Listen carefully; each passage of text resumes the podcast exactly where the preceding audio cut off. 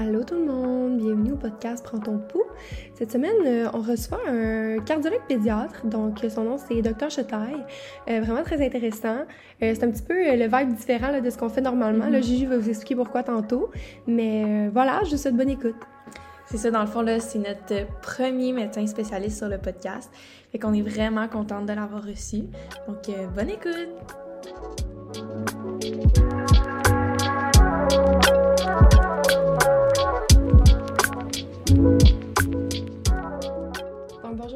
Dr. Merci beaucoup d'avoir accepté l'invitation aujourd'hui pour le podcast. On apprécie beaucoup. Ben, bonjour. Donc, pour commencer, là, on pose tout cette question-là. Mais parlez-nous de vous et votre parcours. Bon, moi j'ai euh, un parcours qui, euh, qui est peut-être pas complètement représentatif de tous les parcours de médecins au Québec, puisque je suis français d'origine. Donc j'ai fait mon, mon cours de médecine en France, j'ai fait ma résidence, qu'on appelle l'internat en France. Euh, par contre, après euh, avoir fait toute, euh, toute ma médecine, j'ai été faire un fellowship aux États-Unis, à Boston. Et ensuite, je suis revenu. J'ai pratiqué comme patron pendant trois ans en France avant de venir au Québec. Ça fait 18 ans que je suis au Québec maintenant, en cardiopédiatrie. Et dans mon cursus, j'ai développé des, plus certaines, certains aspects en particulier, euh, je suis cardiopédiatre, mais euh, dans, euh, et ça c'est une petite particularité pour moi, j'ai une formation de cardio-adulte aussi. Donc je m'occupe aussi des cardiopathies congénitales chez l'adulte.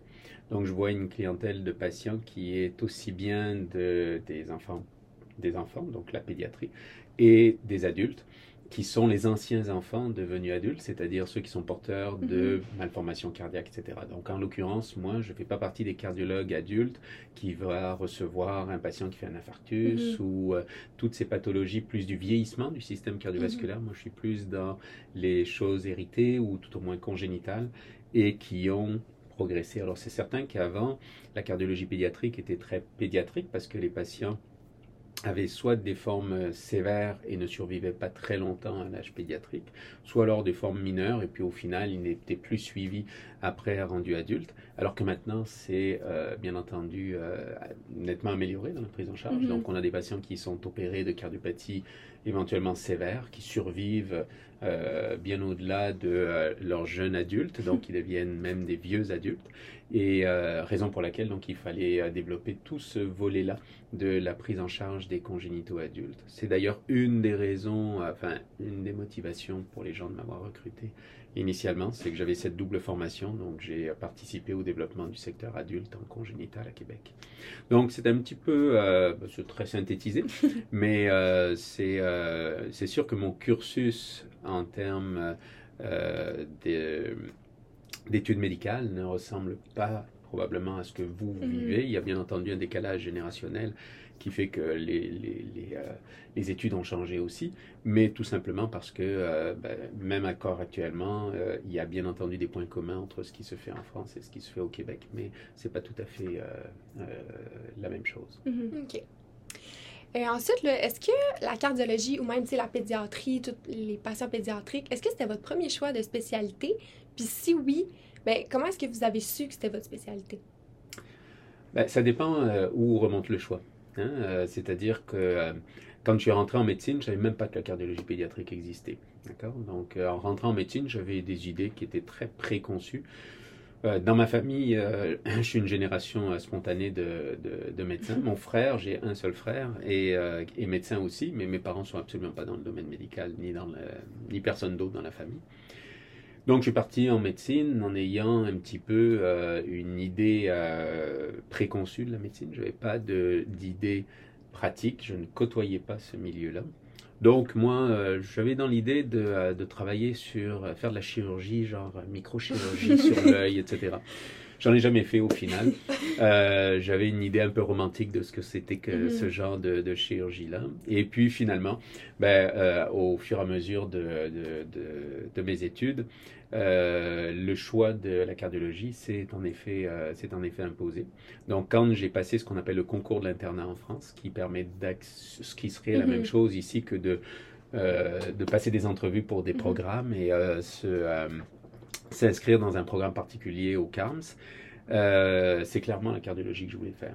Et je voulais faire la cardiologie pédiatrique. J'étais très attiré par travailler avec des enfants et la cardiologie euh, pédiatrique est certainement la spécialité d'organes qui, si on considère toutes les spécialités d'organes comme gastroentérologie, dermato, etc., c'est là où il y a le plus de différence entre le milieu pédiatrique et le milieu adulte. On fait vraiment affaire à des euh, cardiopathies congénitales et sur lesquelles un cardiologue purement adulte, qui aurait été formé au milieu adulte, sera très mal à l'aise. Et à l'inverse, le cardiologue pédiatrique ne sera pas à l'aise avec des pathologies vraiment cardio-adultes Mhm. pures, de vieillissement, comme j'en parlais tout à l'heure, que ce soit de la coronaropathie ou de la valvulopathie. Donc, euh, j'étais vraiment attiré par ça, la- de mixer les deux, le côté pédiatrique cardio et de cardiologie. Donc, euh, c'est là-dedans que je suis parti. Donc, euh, pour répondre à ta question, c'était pas nécessairement mon idée originelle quand je ne connaissais pas la médecine, mais euh, en médecine, euh, une fois que j'y avais goûté, euh, c'est devenu un choix, un choix premier. Et ça d'ailleurs, si je peux me permettre, c'est vraiment une, une- un conseil que je donnerais à tout, soit pré-étudiant en médecine ou tout jeune étudiant en médecine, c'est euh, de garder sa curiosité et surtout de garder son ouverture Mhm. et d'accepter de se laisser Ouais. euh, attrapé par euh, des coups de cœur, des choses auxquelles on n'avait pas pensé. Vous êtes bien placé pour savoir que quand on rentre en médecine, il y a des choses où on ne sait même pas que ça existe. Mhm. Euh, donc, est-ce qu'on va vouloir travailler avec des patients? Est-ce qu'on va vouloir travailler avec des images? Est-ce qu'on va vouloir travailler avec des éprouvettes? Est-ce qu'on va vouloir être dans un labo, dans un service clinique? C'est extrêmement variable. Mhm. Euh, Il y a l'idée qu'on s'en fait, et puis après, il y a la pratique. Qu'est-ce qu'on aimera? Ouais. Est-ce qu'on aime, est qu'on aime bien quand ça bouge beaucoup, quand il y a beaucoup de garde, ou est-ce qu'on préfère des choses un peu réglées, euh, d'avoir prévu sa journée et que ça tourne euh, tel qu'on euh, l'imaginait? Chaque personnalité, il n'y a, pas du y a pas mieux et moins bien, il y a juste des personnalités qui s'adaptent à, euh, des pratiques plus qu'à d'autres. Donc il faut rester très ouvert d'esprit. Mhm. Le- nos choix en médecine, ils sont faits bien entendu de qui l'on est, Mhm. mais aussi de qui l'on rencontre. Hein, euh, on peut avoir des coups de cœur qui sont liés soit à des patients qu'on a rencontrés, soit à des médecins qu'on a rencontrés, qui nous ont transmis quelque chose et qui nous ont fait vibrer pour aller dans une direction plutôt qu'une autre. Et puis, bien entendu, les choix, c'est une série de deuils. hein. on peut être euh, attiré par un tas de choses, mais on ne peut pas faire tout ça. Mhm. Donc, il va falloir éliminer certaines choses et aller dans une direction. Donc, euh, il n'y a pas nécessairement une seule chose qui nous plaît, les autres ne nous plaisent pas. Il y a éventuellement plein de choses qui nous plaisent, qui nous plaisent mais après, il va falloir essayer de déterminer laquelle nous attire la plus, aussi bien dans la théorie, c'est-à-dire quel organe, quel type de patient, etc., mais aussi dans la pratique, c'est-à-dire qu'est-ce qui nous correspond le plus à nous.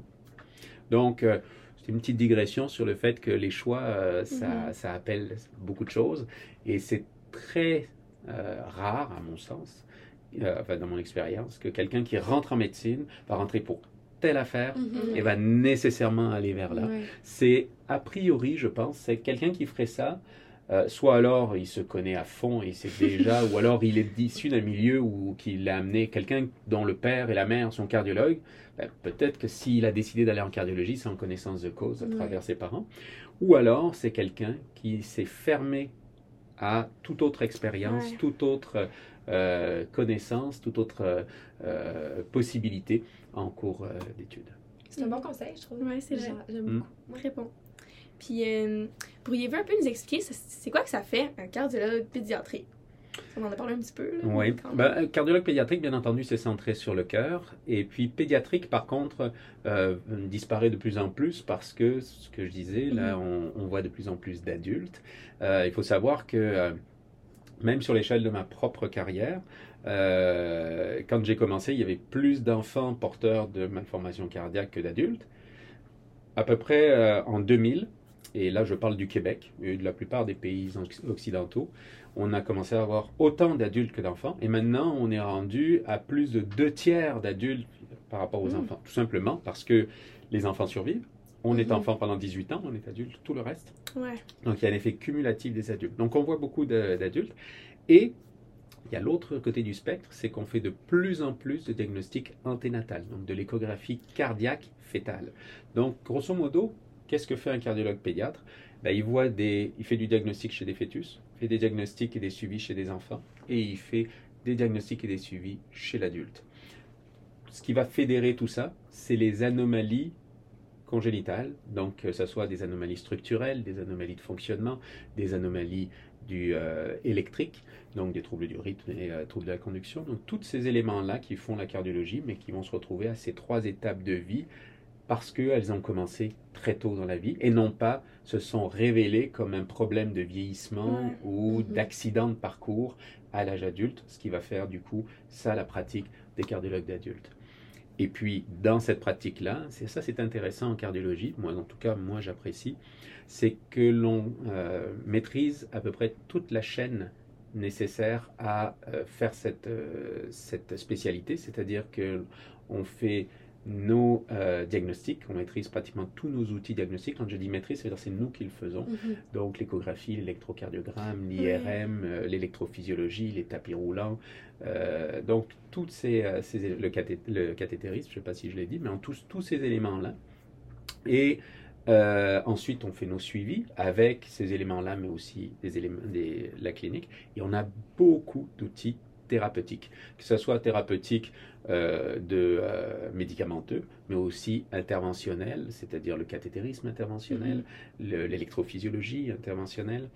Euh, il y a beaucoup, beaucoup de- de- d'éléments sur lesquels on peut jouer. Et c'est nous qui, en tant que cardiologue, bien entendu, certains sont spécialisés dans tout, on ne peut pas être efficace dans tous ces domaines-là et, ex- et expert dans tous ces domaines-là, mais on maîtrise un petit peu toute la chaîne de prise en charge de nos patients, ce qui nous rend vraiment... C'est très intéressant de pouvoir proposer toutes les facettes. La dernière chose que je voulais dire, c'est que c'est une spécialité aussi qui est très chirurgicale, hein, en particulier pour euh, les cardiopathies congénitales. Donc le cardiologue pédiatre n'est pas un chirurgien. Il y a des chirurgiens cardiaques qui se spécialisent en cardiopathie congénitale, mais on est amené à travailler main dans la main. Mm. Et euh, donc, euh, quand on est dans un centre chirurgical comme ici, les enfants et les adultes euh, dont je parlais tout à l'heure, qui vont avoir des chirurgies cardiaques, ben, c'est nous qui sommes impliqués dans les soins de ces patients-là, dans leur diagnostic, dans leur prise en charge périopératoire, etc. Donc, on travaille aussi beaucoup avec les intensivistes, avec les anesthésistes du bloc cardio, les chirurgiens, bien entendu, et tout et tous les perso- le personnel qui gravite autour de, euh, de- de ces spécialités, beaucoup en néonatologie aussi. Mhm. Mhm. Et puis c'est une spécialité qui a beaucoup d'urgences, beaucoup d'imprévus, comme par exemple des naissances, des, euh, euh, des, euh, des enfants qui décompensent ou des nouveaux diagnostics à l'occasion d'une décompensation, ce genre de choses. Donc euh, voilà, ça fait un petit, un petit tour de ce que c'est que la cardiologie pédiatrique. D'accord. Euh, on aimerait ça savoir, là, votre horaire de travail, ça ressemble à quoi? Tu sais, en gros, mettons, votre semaine de travail typique. C'est, euh, c'est, une spécialité qui, en tout cas au Québec, ne se fait qu'en milieu hospitalier, en milieu de CHU. hein. donc il y a quatre services de cardiologie pédiatrique euh, euh, au Québec, euh, à l'Université Laval, à l'uni- à l'Université de Montréal, à l'Université de Sherbrooke et à l'Université McGill. Mhm. Donc il y a quatre services. Vous ne pouvez pas être au Québec, hein, ça ne veut pas dire que c'est comme ça ailleurs. Vous ne pouvez pas être cardiologue pédiatre en pratique privée ou dans un centre euh, hospitalier euh, non universitaire, c'est-à-dire euh, en région. Alors, la plupart, tout le monde est en groupe, hein, donc c'est une pratique de groupe. Et euh, du coup, on a un horaire, comme vous pouvez voir là sur mon mur, par exemple, où euh, nous, on est six, cardio- six cardiologues pédiatres et on est assez polyvalent. On a tous notre point d'expertise dans un domaine, mais de façon générale, sur la base de la cardiologie, on est polyvalent. Donc, selon les euh, demi-journées, je vais être en échographie, en clinique, en, en faire des BO2 max, euh, pour certains en cathétérisme, en IRM, etc. Et c'est notre horaire qui est construit comme ça sur toute la semaine. Donc, il n'y a, a pas de semaine vraiment qui se Mhm. ressemble. C'est très euh, varié. Bien entendu, c'est, euh, on, on retrouve nos, nos, nos postes de travail régulièrement, mais c'est réparti de façon variée. Euh, on a bien sûr nos, cliniques. Moi, euh, par exemple, moi le mardi matin, c'est ma clinique, mais je fais aussi une clinique le mercredi après-midi, euh, souvent en congénital adulte. Là, je viens de faire cet après-midi, jeudi après-midi, une clinique d'é- d'électrophysiologie, de rythmologie. Donc, on a vraiment des, des, des, trucs comme ça. Donc, ça, c'est l'horaire de base. Et puis, bien entendu, se greffe là-dessus d'autres éléments qui sont un peu plus aléatoires. Il y a bien sûr il y a les gardes. Mhm. Donc, on a des gardes de semaine, c'est-à-dire qu'on est à l'étage. Donc là, on s'occupe s'occupe de tous les patients hospitalisés et, et des demandes de consultation à l'interne, des appels de l'extérieur, puisqu'on a un centre tertiaire, voire même quaternaire, c'est-à-dire que l'on draine tout le Ruisse Laval, donc tous les, euh, les, tout l'Est et le Nord-Est du Québec va être référence, référencé chez nous. Donc on va avoir des appels de, de pédiatres ou de médecins de famille ou des urgentologues ou même des obstétriciens de Chandler, de Sept-Îles, de Chicoutimi, Rimouski, Maria, etc. Donc on, on draine tout ça. Donc ça c'est la garde d'étage. On a les gardes de soir. Par exemple ce soir, moi je suis de garde, donc le padjet peut sonner. Donc ça c'est de 17h à 8h, on est de garde. On n'est pas nécessairement à l'hôpital, mais il faut qu'on soit joignable, il faut qu'on soit capable de venir. Et il y a les gardes de fin de semaine, donc euh, de euh, vendredi à 17h jusqu'au lundi à 8h. Ben là, euh, on, est de garde. On n'a pas de résident de garde avec nous, on est seul de garde. Donc, on vient faire nos tournées, on vient voir les patients, on vient faire les, les, demandes de consultation à l'interne. On répond à tous les, toutes les demandes extérieures. Et puis, bien sûr, on fait les examens nécessaires, les échographies, etc. Et puis, il y a deux autres activités. Ça, c'est vraiment l'activité clinique. Et comme pour tout autre euh, médecin, surtout hospitalier universitaire, il y a deux autres activités qui peuvent se greffer là-dessus. Notre euh, activité d'enseignement, hein, qui peut se faire aussi bien au sein de, euh, de l'université, qui peut se faire, bien entendu, au chevet avec nos résidents et nos mhm. externes, mhm. qui va se faire éventuellement au personnel à travers des cours formels ou informels. Et puis la deuxième activité, c'est une activité de recherche. On n'est pas obligé d'en avoir, mais euh, moi en l'occurrence j'en ai. Je suis, euh, je suis affilié au, euh, au, centre de recherche du CHUL et c'est dans l'axe mère-enfant reproduction. Et ça, ça permet de développer des projets de recherche, alors que ce soit des projets de recherche cliniques, hein, ou alors des projets de recherche un peu plus fondamentaux, ou éventuellement même des projets de recherche qui soient mixtes, fasse le lien entre le fondamental et le clinique. Donc ça, ressemble un peu à ça. Alors vous voyez, c'est une sorte de soupe. Ouais. Hein, et euh, la saveur de la soupe est différente chaque semaine. OK. Puis là, là, vous arrivez à avoir quand même un bon horaire avec plus la recherche, des trucs comme ça. Comment vous faites pour garder comme un bon équilibre de vie, puis pas juste être tout le temps juste dans le travail? Oui, ben ça, ça, premièrement, c'est important. Je dirais qu'il est important d'arriver à scinder les deux. Hein. Euh, on ne peut pas faire un compartiment totalement étanche. Hein. Il, y a, bien entendu, euh, si on a un problème familial à ce moment-là et qu'on arrive à, l'hôpital, euh, on, l'emporte avec nous. Si on a un patient qui nous préoccupe en rentrant le soir à la maison, on l'emmène aussi avec nous. Donc il y, a, il y a des vases communicants entre les deux. Mais il est quand même important d'arriver quand même à scinder les deux parce que sinon, bah, il y a des gens qui vivent très très bien à travailler 100 heures à l'hôpital par semaine et à, trouver leur équilibre. Il y en a d'autres pour lesquels ça serait beaucoup trop. Donc je pense que ce qui est important, c'est d'abord de se connaître. Hein. Mhm. Puis il y a des phases de vie qui sont différentes aussi. Hein. Quand on a des enfants en bas âge, déjà nos nuits sont pas superbes à la maison. Moi, je me rappelle, je venais prendre des gardes pour me reposer un peu. Donc euh, euh, c'est des phases de vie où euh, ben, éventuellement le familial prend un peu le dessus sur mhm. le professionnel. Donc à ce moment-là, on essaye de, de, de, de on a peut-être qu'on prend moins de projets de recherche, moins de charges d'enseignement, et on se limite un petit peu à ce qui fait l'ADN de notre travail, qui est d'être en clinique avec les patients. À l'inverse, quand, euh, comme c'est mon cas par exemple en ce moment, les enfants sont pratiquement tous partis de la maison et, tout au moins ils sont très indépendants, même moi plus jeune à 19 ans, donc euh, les autres sont en montant, donc euh, ça permet d'avoir plus de temps libre. Mhm. Alors après ce temps libre, on en fait ce qu'on en veut, ça ne veut pas dire que c'est uniquement mis dans, dans le travail, mais ça veut dire qu'on a un peu plus de, de, de, latitude pour, pour la, la, séparation, le curseur varie un petit peu. Mais je crois qu'en effet, c'est très important, notamment, je reviens un petit peu en arrière sur une question que vous posiez, est-ce que euh, vous saviez que vous vouliez faire euh, la, cardio à ce moment-là, euh, dès le début de, vos études? Mais je pense que c'est important, quand on réfléchit à notre future pratique, d'être, de prendre tout en considération, y mm-hmm. compris sa propre personnalité, ses attentes dans la vie, euh, vous êtes toutes les deux des filles, donc peut-être qu'un jour vous voudrez avoir des enfants. Mm. Euh, et on, voudra, on dira ce qu'on voudra. L'implication d'une mère auprès de son enfant n'est pas nécessairement la même que euh, celui du père, ne serait-ce qu'à travers la grossesse. Mm-hmm. c'est facile de faire un enfant pour un garçon, mais pour une fille, elle en a des conséquences pendant neuf mois.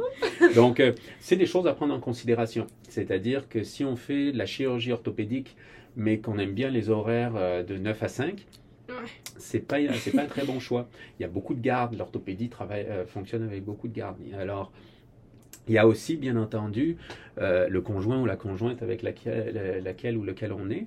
Euh, il faut que euh, cette personne-là, si elle n'est pas en médecine, soit capable de comprendre qu'on que on peut avoir des horaires qui débordent. On n'est pas toujours maître de notre emploi du temps.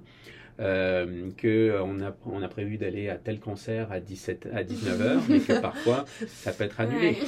Et que euh, malheureusement, euh, il y a plein de choses qui doivent être prises en considération.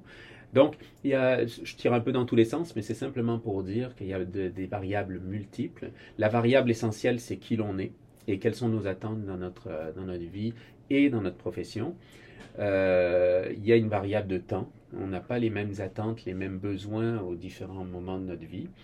Euh, et puis, euh, et puis il y, a, nos goûts personnels. Mm-hmm. Donc, je crois que c'est une multitude de choses, mais par contre, la question est bonne, dans le sens où si on néglige cette capacité que l'on doit avoir de gérer les deux aspects de nos vies, et puis il y en a bien d'autres, mais ça, mm-hmm. c'est peut-être deux aspects majeurs de notre vie, à un moment donné, on va dans un mur.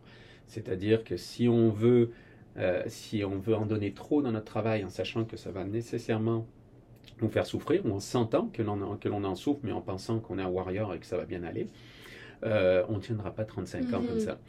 À l'inverse, euh, si on donne trop d'importance à notre vie personnelle, à une sorte de confort qui est et c'est pas, pas péjoratif ce que je veux dire, mais ce que je dis, mais certains ont besoin de ce confort de vie, moins d'imprévus, plus de sommeil, etc., euh, etc. Euh, ben, c'est, ça, peut être au détriment de notre euh, qualité de, de, travail professionnel. Et là aussi, à un moment donné, on va, on, va en souffrir. Donc, l'équilibre n'est pas le même pour tout le monde. Il n'y en a pas un seul équilibre. Il y a celui qui nous rend heureux. Peut-être pas de la même façon à 25-30 ans qu'à 50-60 ans. Donc tout ça peut être évolutif, mais c'est ce qui est intéressant en médecine, c'est qu'on peut aller chercher, par exemple, à un moment de notre vie, plus de charges cliniques, prendre plus de responsabilités euh, médico-administratives, plus de projets de recherche, plus de, euh, charges en enseignement, ou alors, à l'inverse, diminuer tous ces éléments-là pour garder un petit peu l'ADN qui est d'être auprès des patients. Quand on est clinicien, on n'est pas nécessairement clinicien quand on fait la médecine, mais moi, en l'occurrence, je suis clinicien. C'est là où je me ressource, d'être avec les patients. Donc ça, c'est le, truc que je, je ne peux pas lâcher. Mais après, je peux euh, lâcher un petit peu de l'Est sur les autres ou en mettre un peu plus. D'accord. Euh, puis, tu sais, là, on en a parlé un peu aussi avec euh, nos collègues. tu sais, la pédiatrie, le mot qu'on retrouve souvent, c'est souvent ça doit être triste de travailler avec des enfants, de voir des enfants malades, tout ça. Mais nous, on se demandait comment c'est de travailler justement avec des enfants, au niveau émotionnel, au niveau relationnel. Vous avez travaillé avec des adultes, donc vous avez vu la différence entre les deux. On se demandait c'était comment à ce niveau-là. Euh, je, pense que euh, travailler avec des enfants, euh, déjà, il faut avoir envie de travailler avec des enfants. il faut aimer travailler avec des enfants. Et là, il y a une nuance très importante. C'est que oui, il faut aimer les enfants, mais il faut aimer la relation thérapeutique avec les enfants. Dans le sens où on peut très bien aimer les enfants parce que euh, on a notre gardien averti, on a fait plein, on a gardé plein d'enfants, puis euh, les, petits voisins, qu'est-ce qu'ils sont cute, et puis etc. On aime ça. Ça ne veut pas dire pour autant qu'on aimera travailler avec des enfants dans un contexte de relation de soins.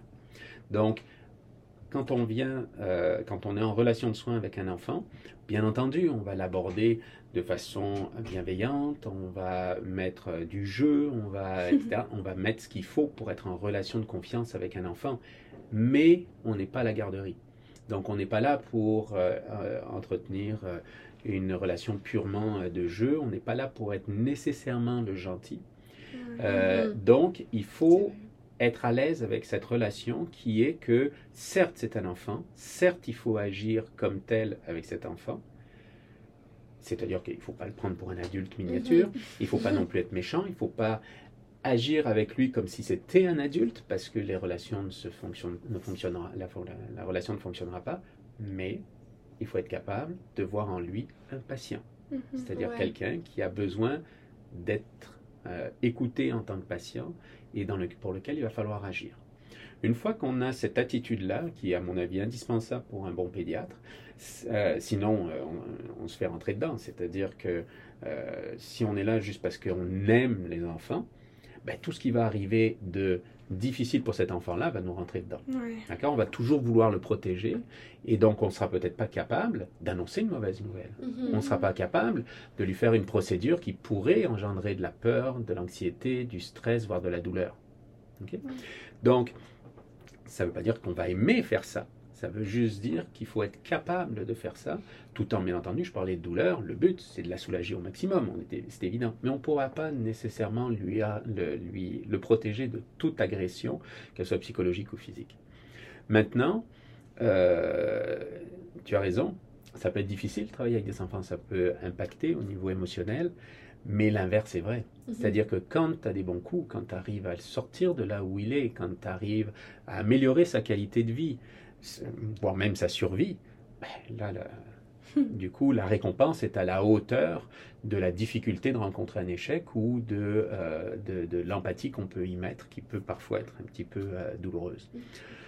Et euh, donc, je crois qu'encore une fois, je ne pense pas, sincèrement, qu'il soit plus difficile de travailler avec des enfants que de travailler avec des adultes. Il y, a des, euh, il y a des situations avec des adultes qui sont, euh, qui sont extrêmement lourdes et difficiles. Donc je ne pense pas qu'il y en ait un qui soit plus difficile que l'autre. Je pense que c'est un état d'esprit. Je pense que, bien entendu, on apprend, euh, il faut apprendre très tôt, et puis après c'est un work in progress pendant toute une carrière, de savoir mettre la bonne distance relationnelle avec notre patient. hein. C'est-à-dire que oui, il y a de l'empathie, oui, il y a une relation humaine, mais c'est pas notre copain, c'est pas notre ami. Ouais. On n'ira pas boire une bière avec. Il faut toujours qu'il y ait cette relation qui permette de d'avoir une relation de, de, de soins qui nous permette de pouvoir annoncer des mauvaises nouvelles comme des bonnes, pouvoir l'engueuler quand il fait pas les bonnes, les bonnes affaires, il n'a pas suivi les recommandations, il n'a pas pris son traitement, etc., comme de pouvoir le féliciter. Donc il faut garder cette distance-là. Et cette distance-là ne veut pas dire qu'on n'est pas sensible, touché par ce que vit notre patient, qu'il soit enfant ou adulte, mais ça veut dire qu'on est capable d'avoir un minimum d'objectivité pour l'amener là où on souhaite l'amener dans, sa- dans, dans son euh, parcours de soins.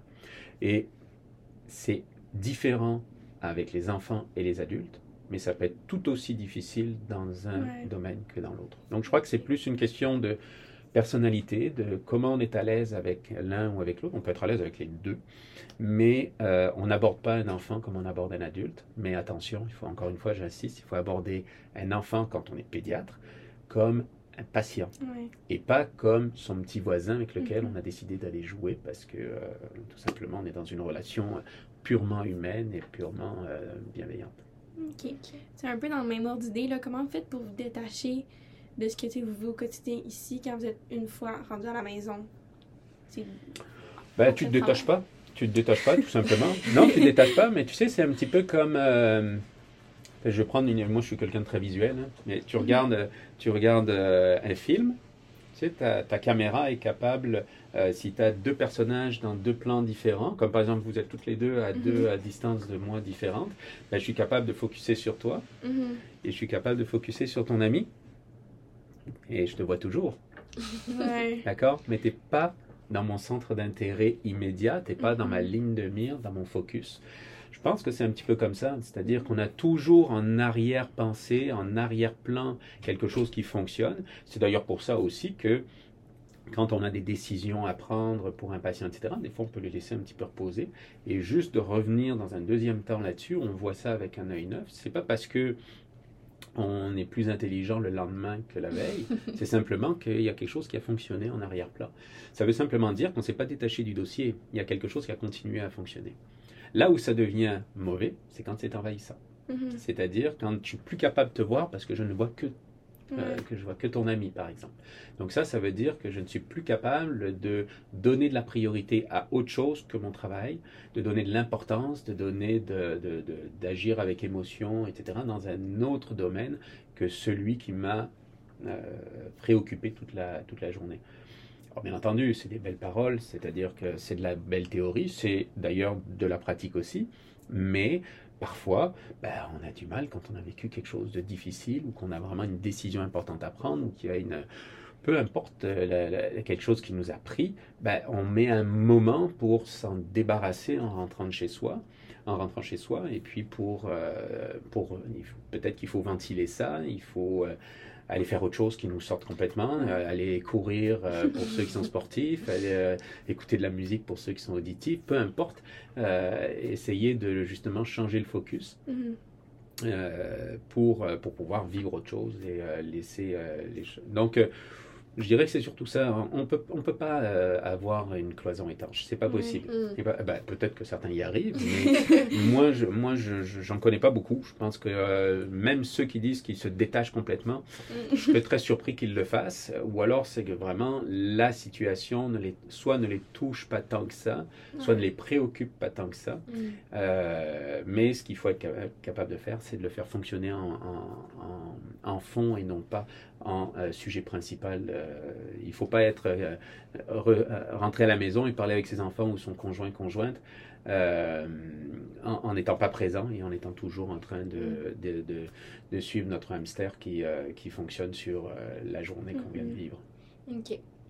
Euh, Puis, tu sais, en pédiatrie, les parents sont beaucoup, sont beaucoup présents. Ils font partie de l'équipe de soins, entre guillemets, sais, ils sont tout le temps là. Puis, on se demandait, c'était comment la relation, justement, que vous entretenez, avec les parents, avec les enfants, les parents tout le temps. Ben, c'est primordial. C'est-à-dire qu'il y a une triangulation en pédiatrie qui existe aussi en adulte, mais moins, euh, moins forte. C'est qu'il y a le patient, l'enfant, euh, il y a les parents et il y a l'équipe soignante.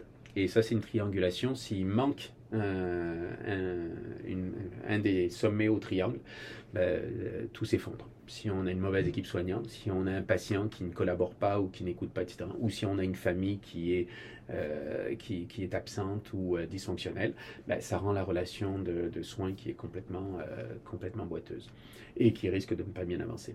Donc, comment on agit avec la famille? Ben, C'est simplement en l'intégrant pleinement.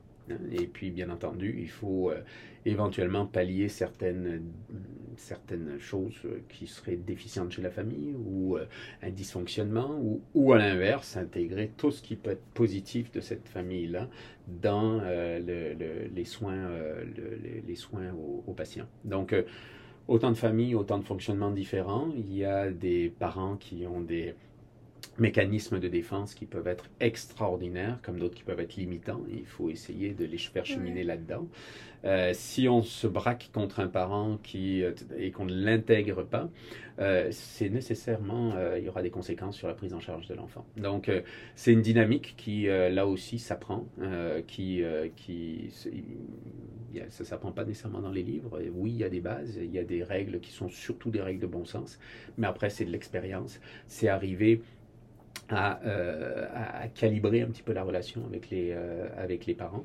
Et euh, vous savez, on dit que la, décision médicale, qu'elle soit de la décision thérapeutique, diagnostique ou tout simplement pour analyser une relation de soins, elle est faite de, euh, de, de- de deux choses essentiellement, qui sont d'un côté le, le evidence-based medicine. Alors ça, c'est toutes nos connaissances, toute notre formation médicale continue, tout ce que l'on engrange là-dedans et qui sont les guidelines, etc. De- Mhm. Donc ça, c'est la grosse science dure. Et à côté, notre intuition, c'est-à-dire le gut feeling, ce que Mhm. l'on pense, que l'on ressent, etc. Et si on fait que de la médecine au gut feeling, catastrophe. Si on fait de la, re- de la médecine que par l'evidence-based medicine, ça devient robotique, ça devient inintéressant et pour la relation et pour le patient. Donc, quand euh, on va mixer un petit peu des deux, certainement avec un mélange qui peut être plus ou moins important selon euh, la situation, mais clairement, quand on doit incorporer les parents dans notre, euh, dans notre relation de soins, il y a un petit peu de science, on a appris quelques bases, mais beaucoup, beaucoup d'intuition. Mhm. Et dans cette intuition, cette intuition est drivée aussi par notre expérience. Oui. Donc, euh, ton point est excellent. On ne peut pas euh, ne pas intégrer les parents, quels qu'ils soient, c'est-à-dire qu'ils soient aidants ou pas aidants. Il va falloir essayer de les intégrer de façon à les rendre ini- idéalement aidants, ou en tout cas à les faire progresser dans cette relation, à tel point que parfois, on peut être amené de rencontrer les parents seuls En dehors de l'enfant, même un enfant en âge de comprendre, simplement pour permettre aux parents de cheminer et de, euh, de- euh, d'aller plus loin dans, euh, dans, la, dans la relation triangulaire dont on parlait tout à l'heure. Mhm. Puis la prochaine question, c'est une question aussi qu'on pose à tous nos invités. Si vous aviez un conseil à donner à un étudiant en médecine qui aimerait ça, peut-être aller en cardiologie pédiatrique, ça serait quoi? Un conseil? Ben, et il est un petit peu contenu dans ce que je disais tout à l'heure. Mhm. Euh, ben, je, je vais en donner plus qu'un, mais que, ce que je répète de ce que, euh, ce que je disais tout à l'heure. Un, c'est déjà de ne pas vouloir aller en cardiologie pédiatrique en, en ayant des œillères, sans être attentif à tout le reste qui pourrait l'intéresser. Donc ne pas entrer en médecine, etc. Normalement, un choix de cardiologie pédiatrique devrait arriver en cours de résidence de pédiatrie. D'accord Donc il faut d'abord avoir fait le choix de vouloir être clinicien, Mhm. d'aller en pédiatrie, et au sein de la pédiatrie, de vouloir faire une surspécialité en cardiologie pédiatrique. Donc c'est l'aboutissement. Si quelqu'un, si vous, qui êtes en première année du préclinique, vous me disiez je veux faire la cardiologie pédiatrique, je dirais génial, et fais attention, ouvre-toi au reste. Mhm. D'accord? Ne t'aveugle pas sur ce choix qui pourrait te couper d'opportunités. Ouais. Donc ça, c'est le premier conseil. Et le deuxième conseil, c'était, c'est de la pédiatrie. Donc attention, aimez travailler avec les enfants, mais des enfants qui sont des patients. Pas des patients, pas des enfants que vous allez vouloir trouver cute et amuser. Vous avez le droit de les trouver vrai, cute, etc. vrai. Mais vous avez, il faut que vous sachiez que vos, ces enfants-là sont des patients. Mhm. Puis on avait des petites questions des gens qui nous écoutent, comme je vous avais parlé tout à l'heure. Euh, en fait, pourquoi vous avez décidé de vous consacrer uniquement à la pédiatrie? Vous nous avez dit que vous aviez travaillé justement avec euh, les adultes dans le passé. C'est quoi qui vous a fait choisir la pédiatrie plus particulièrement? Ben ça, ça, euh, ça d'emblée, euh, c'est- la pédiatrie n'est pas mieux que l'adulte, ou vice-versa. C'est simplement une question d'affinité. hein. Moi, j'aime beaucoup travailler avec les enfants. Euh, j'aime beaucoup la matière, hein, c'est-à-dire la cardiologie pédiatrique en tant que telle, beaucoup plus que la cardiologie d'adulte. Mhm. Euh, encore une fois, c'est pas parce que c'est mieux, c'est parce que ça me correspond plus et puis que j'aime euh, j'aime plus ce, ce type de, euh, de domaine. C'est extrêmement, euh, c'est extrêmement varié. hein. Euh, moi, ça fait un peu plus de 20 ans maintenant que je suis, euh, je suis cardiologue pédiatre. Euh, ben, j'apprends encore des choses, je vois des nouvelles situations, découvre des nouvelles cardiopathies qu'on n'a jamais vues. Donc ça, c'est très stimulant. Euh, il y a un beau domaine de recherche. Euh, donc c'est un petit peu tous ces, euh, tous ces aspects-là. La cardiologie, je le disais tout à l'heure, c'est une spécialité dans laquelle on maîtrise un petit peu toute la chaîne diagnostique thérapeutique. Ça, c'est, je trouve, très gratifiant quand on ne dépend pas de de- d'autres spécialités ou d'autres euh, domaines pour prendre en charge notre patient. Donc ça, c'est très gratifiant, en tout cas pour moi. Et euh, la cardiologie en particulier, euh, parce que c'est une spécialité extrêmement logique. Moi, j'ai toujours comparé la cardiologie un peu aux maths. Il y a les gens qui sont bons en maths, il y a ceux qui sont pas bons en maths. C'est pas une question d'intelligence, c'est une question de. Il y en a qui ont la logique des maths, il y en a qui ne l'ont pas. Ouais. Ben, la cardiologie, c'est un petit peu ça. On attrape la, cardiologie, la logique de la cardiologie ou on l'a pas. Et grosso modo, il y a deux, sortes de personnes. Il y a ceux qui adorent la cardio. Alors, ils sont cardiologues ou éventuellement ils font autre chose, mais ils aiment la cardio. Puis il y a ceux qui détestent la cardio. Ok? On en connaît. Ouais, ça. Donc, euh, et, et, et, et souvent, ceux qui détestent la cardio, c'est parce qu'ils n'ont pas attrapé la logique de la cardio. Mhm. Encore une fois, ils ne sont pas plus intelligents ou, euh, ou moins intelligents que les autres. C'est juste une question de structure, de pensée, de façon de voir les choses. Mhm. Et moi, j'ai toujours trouvé la cardiologie facile. Ça ne veut pas dire qu'il n'y a pas des choses à apprendre, mais ça soulage énormément la mémoire d'avoir une Mhm. logique derrière ça.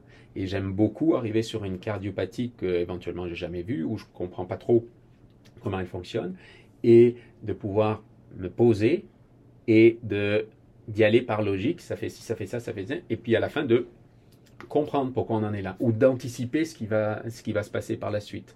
Donc ça c'est possible en cardiologie, et en particulier en cardiologie pédiatrique, parce qu'on a des malformations cardiaques. Donc euh, tout ça est, est assez motivant. Et donc pour revenir un petit peu à la base de ta question, pourquoi la pédiatrie plutôt que, que l'adulte? Encore une fois, question d'affinité. Il n'y a, a pas un qui est mieux que l'autre, c'est simplement d'affinité. euh, et puis de façon générale en médecine, il n'y a pas une voie qui sera mieux que l'autre. La meilleure voie sera celle qui vous correspondra. Et c'est pour ça que je dis ne restez pas euh, focusé sur quelque chose. Il y a des choses que vous connaissez absolument pas et qui peut-être vont vous passionner quand vous allez les Mhm. découvrir, Mhm. vont à la fois correspondre à votre euh, mode de réflexion euh, intellectuelle, euh, votre champ d'intérêt, de, mais aussi une pratique qui au quotidien va vous convenir. Donc, faut surtout rester très très ouvert et très clairement, il n'y a, a, a, pas de, de, de, mieux, de moins bien, il y a ce qui vous conviendra. Okay. Les prochaines questions, vous y avez déjà pas mal répondu tout au long de la petite entrevue. Mais il y a en fait peut-être les. Ah, vous avez peut-être pas fait vos études, vous avez dit justement au Québec, mais est-ce que vous êtes quand même en contact avec des, euh, hmm. des résidents beaucoup? Puis euh, on se demandait, tu sais, au niveau des implications, même au niveau du bénévolat, tu sais, le travail, tout ça, y a-t-il des choses que des fois vous voyez plus que, mettons, les résidents ont fait pour se rendre justement soit en cardiologie ou soit en pédiatrie, un des deux? Euh? Oui. écoute, il y a, j'ai envie de faire une réponse, ça c'est une réponse personnelle, ça n'engage que moi, mais actuellement, euh, puis moi, j'ai des, j'ai, des enfants qui vont de 19 à 26 ans, dont d'ailleurs celui qui est 26 ans est en résidence de, médecine ah. familiale. Et euh, le, euh, il y a une sorte de mode à étoffer le plus ses CV hein, et à faire des implications de partout, de, etc. Je pense que la mode va finir par passer. Hein. mais clairement, ce qui est de plus en plus demandé dans ces implications, etc., c'est moi, moi, personnellement, il y a deux choses qui me semblent les plus, euh, plus euh, importantes. C'est l'authenticité mm-hmm. et la cohérence. Ouais. Hein? Ne pas trop s'éparpiller. C'est ça. Alors, la cohérence, je mets un bémol à la cohérence, c'est qu'à votre âge, ou plus jeune même, euh, ben, on tente des choses. Mm-hmm. D'accord Donc, il peut y avoir, des fois, on est allé essayer un truc, on a fait un autre truc, on a fait. Puis c'est correct. On essaye jusqu'à trouver un certain un intérêt pour plus pour quelque chose. Et puis à partir de ce moment-là, ça vaut la peine d'aller fouiller ce quelque chose, de le développer, etc. C'est ça que j'appelle un peu la, la, cohérence. Mm-hmm. Puis l'authenticité, c'est d'éviter de mettre sur son CV des... Euh, euh, j'ai... Euh, implication dans le journal étudiant du, du cégep et où en fin de compte on il s'est avéré que on était responsable d'organiser le, le, repas pizza de fin d'année. et, mais ce que je veux dire par là, c'est que impliquez-vous dans les choses qui ont du sens pour vous et développez-le, mais avec une authenticité. Impliquez-vous vraiment. Pas dans le but de mettre des lignes dans le CV. On le sent très très vite, ça. On le sent très très vite. Alors, qu'est-ce que font les gens qui viennent plus en médecine, euh, en particulier en, pédiatrie? Honnêtement, j'aurais du mal à développer un, mm-hmm. un profil. Je dirais que ce qui semble un peu évident, c'est euh, des gens qui sont peut-être attirés par du euh, psychosocial ou médico-social, etc. Mais pas nécessairement. je dirais attirés par l'humain, peut-être. Hein. Attirés par l'humain, à vouloir développer des, un petit peu des, des, des domaines un petit peu altruistes. C'est s'intéresser aux autres, aux problèmes des autres et peut-être essayer de les, de les, les aider dans ce domaine-là je veux pas, moi, euh, accueillir des, euh, des, migrants récents, euh, mhm. s'impliquer dans des populations vulnérables. Tu en parlais avant qu'on qu'on enregistre, des populations vulnérables, que ce soit la pédiatrie, c'est une population vulnérable en soi, mhm. à l'opposé de la vie des, des, personnes âgées, en, soit en perte d'autonomie, en perte cognitive, etc. Donc, bien sûr, ça, ça rejoint le côté médical mais ça montre peut-être quelqu'un qui a un intérêt euh, euh, pour aller vers les autres et peut-être aussi de faire quelque chose, même si c'est pas du soin en tant que tel, c'est euh, du don de temps, du don de présence et, et, qui peut faire toute une différence dans bien des domaines. Donc peut-être ça, mais si quelqu'un s'est impliqué dans dans des domaines écologiques, pour dire quelque chose, euh, c'est tout à fait connexe à la médecine. Mm-hmm. Hein. Donc, euh, moi, je, vois, je pense qu'il y a plein de profils, euh, de, profils variés. En fait, pour conclure peut-être sur ce, thème-là, je dirais que ne vous impliquez pas dans quelque chose pour lequel vous pensez que l'on attend de vous. Impliquez-vous dans ce qui vous fait vibrer vous et ce qui a du sens pour vous. Mm. Vous faites pas de la médecine, vous faites pas de la médecine pour faire plaisir à ceux qui vont vous recruter. là. D'accord? Faites la médecine dans un premier temps, parce qu'on ne va pas se cacher là. Faites d'abord de la médecine pour vous. Mm-hmm. D'accord? Et vous ferez bien de la médecine pour les autres Mhm. si vous la faites déjà bien pour vous. Donc allez chercher quelque chose qui vous fait vibrer qui, et qui donne du sens. Essayez pas de construire un CV qui va correspondre, qui va être calibré en Mhm. fonction de ce que vous pensez qu'on attend.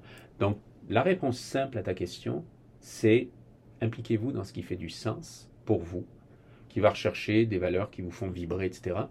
Même si ça n'a pas rapport avec, euh, avec de la médecine. Tu veux t'impliquer auprès d'une bibliothèque pour euh, euh, les personnes âgées ou faire en sorte qu'il y ait plus de livres en braille dans une bibliothèque pour les personnes euh, non-voyantes? Peu importe, parce que ta grand-mère était non-voyante et puis que ça te... Ça, te- ça n'a pas d'importance. Ou euh, dans la, la sauvegarde des milieux humides euh, parce qu'ils sont en perte de, de- de- de vitesse en- au, au Québec pour quelque chose. Enfin, je dis n'importe quoi, mais ça- peu importe. Quelque chose qui a du sens pour toi. Si tu es capable de mettre de la passion, de l'authenticité dans un domaine qui fait du sens pour toi, ben, t'en mettras dans la médecine. Ouais. Hein? Même si c'est pas un sujet connexe. C'est pas ça n'a pas de sens. Par contre, vouloir nécessairement euh, faire un stage d'été euh, comme euh, commis à l'hôpital pour montrer que tu es intéressé par les... Alors que commis à l'hôpital, ça te fait suer comme pas deux, pff, ça n'a pas de sens. C'est, euh, tu, tu, te, tu te développes pas en tant que Mhm. futur médecin dans ces cas-là. Tu te Mhm. développes en tant que futur CV. Mhm. C'est bon. Mm. Ouais. On Vous est- avez vraiment donné des super conseils. là. Vraiment. Vraiment des questions qu'on se posait. Là. Vraiment, Mm. vraiment très, super intéressant. Merci beaucoup d'être venu encore. Puis ben, à la prochaine. Bonne continuité dans votre pratique. Ben, surtout, bonne continuité à vous dans votre, euh, dans votre profil euh, de, euh, d'étudiante et de futur médecin, je vous le souhaite. Merci Mm. beaucoup. Merci beaucoup.